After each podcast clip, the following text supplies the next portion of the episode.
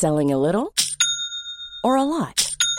Shopify helps you do your thing however you cha-ching. Shopify is the global commerce platform that helps you sell at every stage of your business. From the launch your online shop stage to the first real life store stage, all the way to the did we just hit a million orders stage. Shopify is there to help you grow. Shopify helps you turn browsers into buyers with the internet's best converting checkout.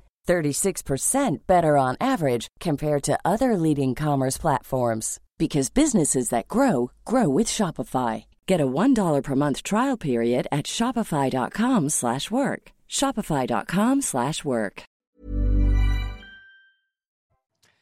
Bonjour à tous, la belle figure de ce jour, Sainte Monique, elle a beaucoup à nous dire aux parents notamment dépassés ou découragés par le comportement de leurs enfants. Jeune femme d'origine berbère, Sainte Monique est mariée à un homme volage et violent. Chrétienne, elle espère convertir son mari et son fils. Nous sommes au IVe siècle. Elle sera exaucée et deviendra la mère d'un des plus grands penseurs de l'Antiquité, Saint Augustin. C'est une femme douée d'une force extraordinaire, une force d'âme et une foi inébranlable. Nous allons donc découvrir comment Sainte Monique est devenue un symbole pour toutes les mères avec le Père Jean-François Thomas, jésuite. Bonjour mon Père. Bonjour vous êtes l'auteur, je le rappelle, de Méditation quotidienne chez Via Romana et avec également Véronique Jacquier, journaliste. Bonjour Véronique. Bonjour à tous. Et puis évidemment, vous le savez, cette émission est en partenariat avec l'hebdomadaire France catholique. Alors Véronique Sainte-Monique, euh, c'est d'abord la mère de Saint-Augustin, euh, mais aussi un modèle de femme et de veuve. Pour quelle raison? Monique vivait au IVe siècle. Elle est née en 332 et c'est une époque où la femme mariée était considérée comme la servante de son mari. Et en plus, on lui fait épouser très jeune un homme volage et euh, irascible. Euh, on connaît d'ailleurs la vie de Monique grâce à son fils Augustin qui, dans ses confessions, raconte, tenez-vous bien, que son père, prénommé Patrice, ne portait pas de coups à sa mère, mais que bien des amis de sa mère, des épouses, présentaient des visages défigurés. Voilà où on en est. Alors Monique leur donner à ses amis, euh, leur donner sur un ton plaisant un avertissement sérieux, ne pas tenir tête à la colère de l'homme, non seulement par un acte, mais aussi par une parole. Voilà ce que rapporte saint Augustin, qui évoque aussi qu'elle supportait des outrages au lit conjugal sans qu'il n'y ait aucune brouille avec son mari. Alors, les secrets d'une telle sagesse, sa foi chrétienne, ses prières incessantes pour amener son païen de, de mari à Dieu, et d'ailleurs sa passion et sa gentillesse vont faire qu'un an avant sa mort, il va se convertir et demander le baptême sur son lit de mort. Alors attention, en soi, ce n'était pas forcément un miracle parce que ça se faisait à l'époque. On attendait le dernier moment pour recevoir le baptême et se présenter proprement devant Dieu. Enfin, toujours est-il qu'elle a effectivement une grande noblesse de cœur, une grande force d'âme pour arriver quand même à humaniser cet homme, son époux. Elle se retrouve veuve quand elle a une quarantaine d'années. Elle aura 16 ans à vivre encore et elle va exercer son veuvage auprès de son fils Augustin. Nous allons voir de quelle façon. Précisons qu'elle était mère de trois enfants, Augustin l'aîné, euh, Navigus, un autre fils et puis une fille dont on ne connaît pas le prénom. Elle présente donc une double identité romaine et berbère puisqu'elle est née dans l'actuelle Algérie et c'est une femme qui a reçu une éducation, elle est allée à l'école, elle est lettrée, elle connaît le latin. Alors Père Thomas, quand on voit les conseils qu'elle donne à ses amis, épouses et femmes battues, on a du mal à imaginer cela de nos jours, bien entendu, on se dit quand même que c'est une femme d'une grande finesse. Euh, faut-il y voir le fruit d'une éducation vraiment purement chrétienne dans un monde qui est encore païen? Pas uniquement une éducation chrétienne, puisqu'elle est originaire de Tagaste, qui est une ville euh, très proche de Carthage. Et Carthage demeure, euh, même durant ces siècles, un grand foyer intellectuel et culturel. Alors nous avons tous des souvenirs euh, des guerres puniques, et de Scipion l'Africain, etc. Pour les plus anciens d'entre nous. Pour les plus anciens d'entre nous, dont je fais partie. Donc ce sont des guerres qui avaient opposé le Rome avec Carthage, Carthage qui était à ce moment-là la première puissance de la Méditerranée, et ça pendant un siècle. Donc Rome, en, moins 146, avait fini par détruire Carthage, mais la ville s'était reconstruite, et demeurait dans cette période euh, des premiers siècles chrétiens un foyer intellectuel très important. Donc Monique, qui faisait partie d'une famille, disons, euh, qui correspondrait aujourd'hui de, la bourgeoisie, euh, a bénéficié évidemment de cette influence de Carthage comme un foyer à la fois intellectuel mais aussi religieux, alors pas uniquement chrétien, mais avec euh, toutes les hérésies et toutes les sectes qui pouvaient euh, pulluler à ce moment-là. En tout cas, on est à la période effectivement où l'empire devient progressivement euh, chrétien. Un mot quand même sur euh, ce que Véronique appelait la sagesse de Sainte Monique, parce qu'aujourd'hui, effectivement, on aurait du mal à imaginer un comportement pareil, c'est-à-dire euh, face à un mari qui est volage, violent, le réflexe serait de partir. Elle est restée, notamment. Hein. C'est un exemple, mais finalement, est-ce que vraiment on peut parler de sagesse et en quoi alors on connaît la sagesse de Monique grâce à Saint Augustin, et il est certain que bien des femmes, sans doute, de son époque, avaient le même comportement, et bien évidemment parmi les femmes chrétiennes.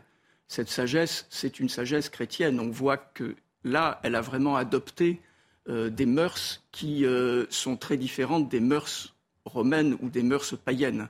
C'est ce qui lui a permis, évidemment, euh, non seulement de tenir bon comme, comme épouse, mais ensuite de tenir bon comme mère.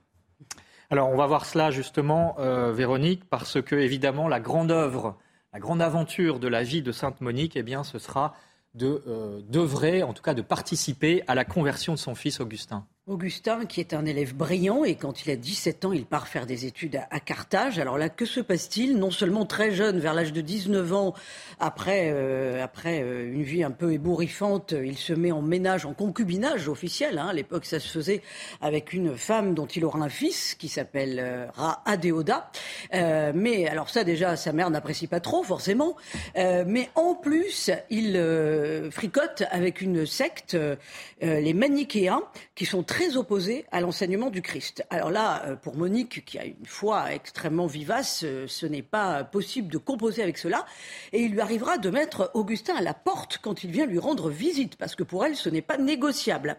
Scène incroyable, quand il est professeur, il décide de quitter Carthage pour gagner Rome à l'insu de sa mère. Pourquoi? Parce que sa mère se dit, mais s'il va à Rome, je vais encore plus perdre mon fils, il va encore plus tomber dans une vie de débauche, disons les choses. Alors, Augustin raconte dans les confessions qu'elle s'agrippe à lui alors qu'il monte dans le bateau et qu'il est obligé de ruser pour qu'elle le lâche. Le bateau s'éloigne avec Augustin, bien entendu, qui a réussi à embarquer. Et elle, dit-il, elle pleurera toute la nuit. Monique finira par rejoindre Augustin quelques mois plus tard à Rome. Ensuite, elle le suivra à Milan. Et là, c'est une période de leur vie qui est très intéressante parce que tous deux rencontrent l'évêque Ambroise, qui est une grande figure de la vie spirituelle de l'époque. Euh, ils seront tous deux frappés par son éloquence et par sa sainteté, hein, puisque désormais c'est Saint Ambroise. Ambroise d'ailleurs admire Monique parce que c'est une chrétienne fervente, mais aussi parce que c'est une forte femme. Et euh, elle tient aussi à l'ascension sociale d'Augustin. Que fera-t-elle? Elle lui fera répudier sa, sa, concubine, mère d'Adéoda, pour épouser une jeune femme euh, d'un rang supérieur. Voilà, donc Monique pense à tout, elle ne perd jamais le nord. Mais comment a-t-elle fait pour obtenir la conversion de son fils? Parce que ça, c'est une problématique extrêmement actuelle que beaucoup de parents aimeraient euh, découvrir. Alors, euh, Augustin le dit dans les confessions, par sa prière, par ses larmes, euh, par finalement le compagnonnage qu'ils ont réussi à mettre ensemble aussi, tous les deux mère et fils. Alors évidemment, l'acmé de leur euh, relation et la joie intense de Monique, c'est quand Augustin se convertit, reçoit le baptême des mains d'Ambroise dans la nuit de, de, Pâques pardon, à Milan, bien entendu, en 387. Alors mère et fils s'étaient rapprochés depuis quelque temps. Augustin s'était préparé au baptême, et le baptême à l'époque, bah, c'était une préparation qui était très très très longue de plusieurs, de plusieurs mois. Il s'était retiré dans la campagne milanaise avec quelques compagnons. Et Monique euh, servait euh, à l'intendance, s'occupait évidemment de l'intendance pour ce groupe d'amis, mais elle était aussi un partenaire euh, à égalité avec les autres pour parler de philosophie et de religion. Donc euh, Augustin ne la considérait pas seulement comme une maman qui était là pour faire la tambouille, bien entendu. On l'a présentée d'ailleurs comme une mère abusive, mais Augustin l'évoque dans les confessions comme une mère qui s'inquiétait vraiment du salut de son âme. Et c'est sur ce terrain-là qu'ils se sont retrouvés quand il a fait son chemin de conversion et de baptême. Elle pleure énormément quand il part à Rome, je vous l'ai dit, parce qu'elle se dit qu'il va tomber encore plus bas dans le péché. Et la tradition rapporte qu'un jour, elle est allée supplier un évêque de prier pour son fils.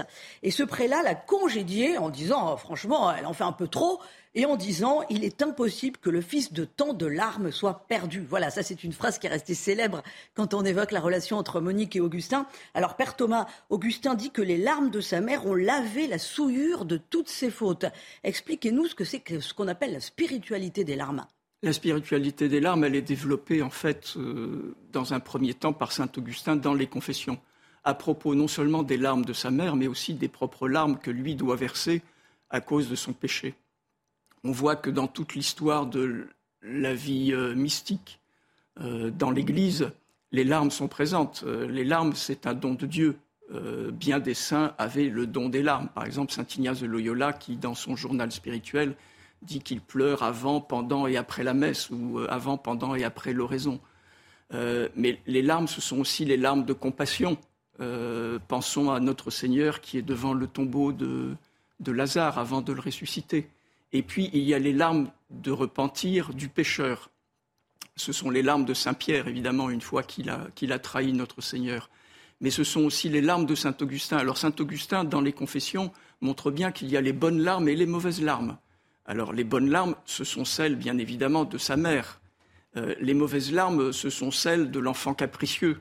Et euh, saint Augustin insiste beaucoup sur même la perversité de l'enfant, euh, même dans, l'âge le plus bas. l'enfant qui, fait des caprices pour avoir le sein de sa nourrice, par exemple.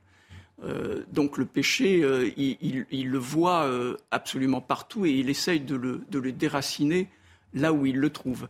Et les larmes, c'est le résultat justement de cette conversion.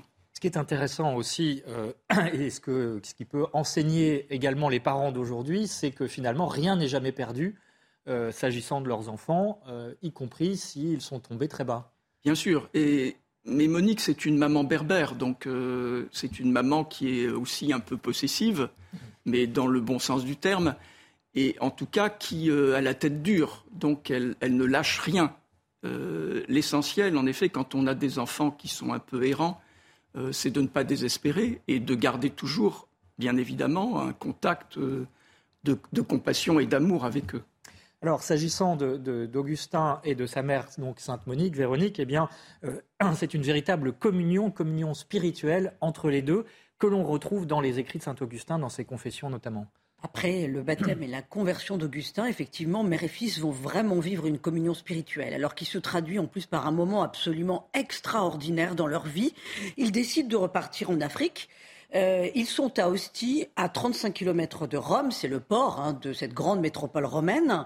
Euh, et là, euh, ils vivent un moment spirituel absolument unique. Ils vivent ce que l'on appelle l'extase d'Hostie. Ils font tous les deux en même temps, le temps d'un soupir, écrit saint Augustin d'une manière un petit peu sibylline hein, dans les confessions, euh, l'expérience de la présence de Dieu dans ce qu'est la vie éternelle. Il faut lire le passage des confessions parce que c'est incroyablement écrit, c'est magnifique vraiment. Et euh, une expérience si intense que Monique dira, après l'avoir vécu, donc euh, quelque chose de, très fugace en même temps, hein, euh, plus rien n'a de charme pour moi dans cette vie, que pourrais-je faire encore ici-bas? Je suis plus que comblée dans ce que Dieu m'accorde. Et là, que se passe-t-il? Eh bien, cinq jours après cette extase de d'hostie avec son fils, cette communion spirituelle, Monique tombe malade, elle est au lit, elle convoque son fils Augustin. Euh, elle lui dit Vous enterrez votre mère, enterrez-moi, euh, mais enterrez mon corps n'importe où, alors qu'il y a quand même cette préoccupation de la ramener au pays, de l'enterrer évidemment sur la terre de ses pères. Elle dit Non, non, cela n'a aucune importance. En revanche, tout ce que je vous demande, c'est de vous souvenir de moi à l'autel du Seigneur, où que vous soyez. Elle décède à 56 ans. Augustin a alors 33 ans. Il lui rend un hommage très émouvant dans les confessions quand vous parlez des bonnes et des mauvaises larmes d'ailleurs, en disant ne pas arriver à contenir les flots d'une immense tristesse et il s'en veut parce qu'il dit je devrais être dans la joie de la savoir auprès de Dieu. Père Thomas, euh, c'est vraiment une relation mère-fils qui est absolument unique, euh, même dans l'histoire de la sainteté, surtout après avoir tant pleuré. Une histoire unique parce qu'elle nous a été rapportée, là encore, par Saint Augustin. Donc euh, Sainte Monique doit beaucoup à son fils euh, après que euh, son fils euh, a, doit, ait, dû beaucoup à, sa mère. Donc Saint Augustin, c'est un homme qui, toute sa vie, sera lié de façon spirituelle à sa mère.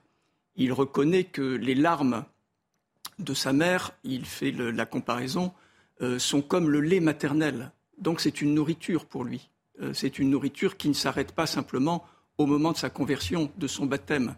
Il y a peut-être deux choses qu'il aurait pu reprocher à sa mère. C'est de ne pas l'avoir fait baptiser quand il était enfant, et puis aussi de ne pas l'avoir marié quand il avait euh, atteint la puberté, comme on le faisait à l'époque. Mais voilà, ces, deux reproches tombent totalement à partir du moment où les larmes de Monique et euh, la ténacité de Monique ont pu gagner euh, la conversion de son fils. Ce qui est intéressant aussi dans leur relation, et notamment à travers cet épisode que nous a raconté Véronique, de, cette vision finalement du ciel que tous deux ont eu en même temps à Ostie, dans le port d'Ostie, c'est que finalement leur relation n'est pas uniquement une relation humaine, charnelle, de mère à fils, mais ou de fils à mère, mais aussi spirituelle et tournée vers le ciel. Et ça nous dit aussi que l'éducation n'est pas uniquement quelque chose de moral, mais aussi euh, que les parents doivent se préoccuper de l'âme de leurs enfants. Oui, c'est toujours le problème euh, contemporain de voir que les parents, évidemment euh, avec bonne volonté, misent absolument tout sur l'éducation, notamment scolaire des enfants.